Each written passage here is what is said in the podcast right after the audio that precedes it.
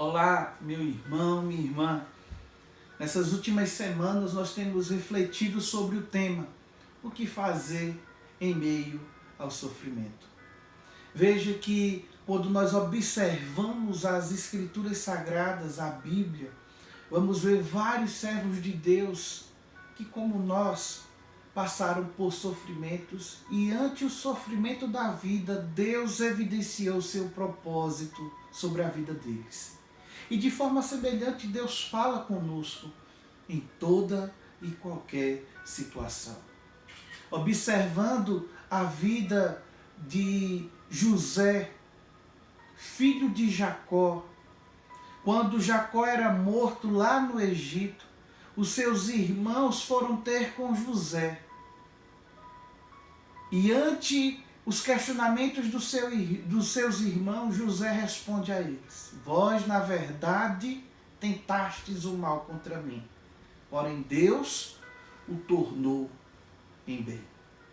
José entendeu que tudo o que ele viveu anteriormente foi necessário para que os propósitos de Deus fossem manifestos. A aliança de Deus sobre a vida dos seus servos é maior do que qualquer coisa. Observando a vida de Jó e sobre esse tema, o que fazer em meio ao sofrimento, Jó, no capítulo 36, versículo 15, nos diz: Mas aos que sofrem, ele os livra em meio ao sofrimento. Em sua aflição, ele lhes fala. Observando esse texto na nova versão internacional, nós podemos ver de forma tão clara que essa parte do discurso de Eliú ao seu amigo Jó evidencia o cuidado soberano de Deus sobre a sua vida. E é justamente isso que fazer em meio ao sofrimento.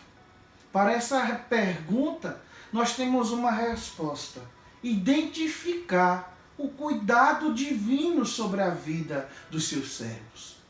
Veja que o sofrimento da vida não é evidência da ausência do Deus que sustenta toda a criação. Jó, ele era um homem muito rico. Ele tinha muitos filhos. Ele tinha seus bens e ele aprove a Deus perder tudo isso, inclusive os seus filhos. Ele teve momentos de questionamento, ele teve momentos em que sua esposa o, o conclamou a, ante a dor da vida, simplesmente amaldiçoar o Deus a quem ele servia e morresse. Veja que o sofrimento perturba aqueles que passam e perturba também aqueles que estão ao nosso redor vendo o nosso sofrimento.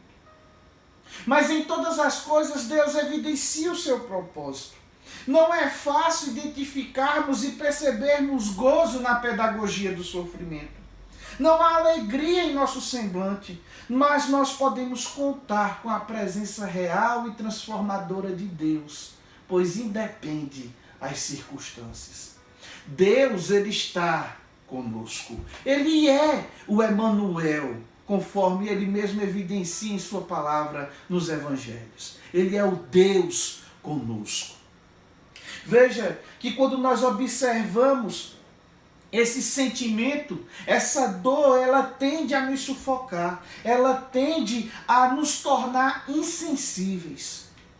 E era justamente, basicamente, esse sentimento de insensibilidade, de não perceber a ação de Deus, que levou Jó a vários questionamentos. E Eliú, em meio ao seu discurso, tentando consolar o seu amigo Jó, fala o texto que acabei de recitar. Aos que sofrem, ele os livra em meio à aflição, em meio ao sofrimento. E em sua aflição, ele lhes fala. Ou seja, identificar o cuidado de Deus em toda e qualquer situação. Veja que Jó, ele não só percebe diante da calamidade de sua vida e questiona a sua existência, mas no momento certo e ante a postura correta diante do Deus dos céus, ele percebe o cuidado divino. E nós podemos ver isso já no capítulo 42, versículo 1, onde ele reconhece o poderio de Deus e a sua infalibilidade. E no capítulo 42, no versículo 3, o texto sacro nos diz, onde Jó relata: Quem é aquele, como dissestes, que sem conhecimento encobre o conselho? Na verdade, falei do que não entendia, coisas maravilhosas demais para mim, coisas que não conhecia. Quando buscamos descansar em Deus e identificar o cuidado de Deus ante o sofrimento da vida, nossa postura diante das circunstâncias muda.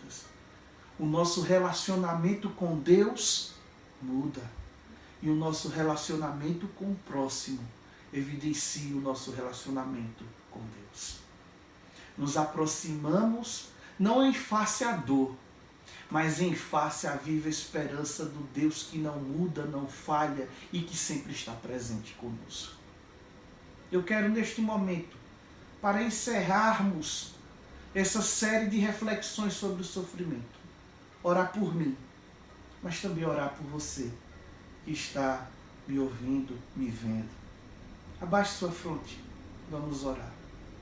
Pai amado, Deus eterno, nós reconhecemos diante da tua palavra que o Senhor está conosco.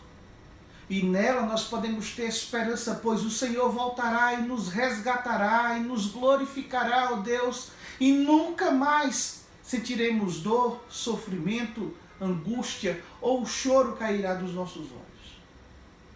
Meu Deus, nos faz perceber, como o próprio Jó percebeu, ante as circunstâncias da vida, que as nossas vidas está em tuas mãos. Obrigado, meu Deus, por falar conosco por meio da tua palavra. E nos dá, ó Deus, a postura correta diante do que estamos vivenciando. Nos faz identificar os teus planos eternos, meu Deus.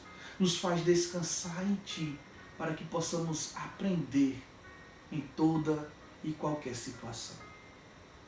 Que Deus lhe abençoe e que o Santo Espírito de Deus me console, lhe console e nos dê dias maravilhosos, mesmo ante a dor e o sofrimento que a vida pode nos proporcionar.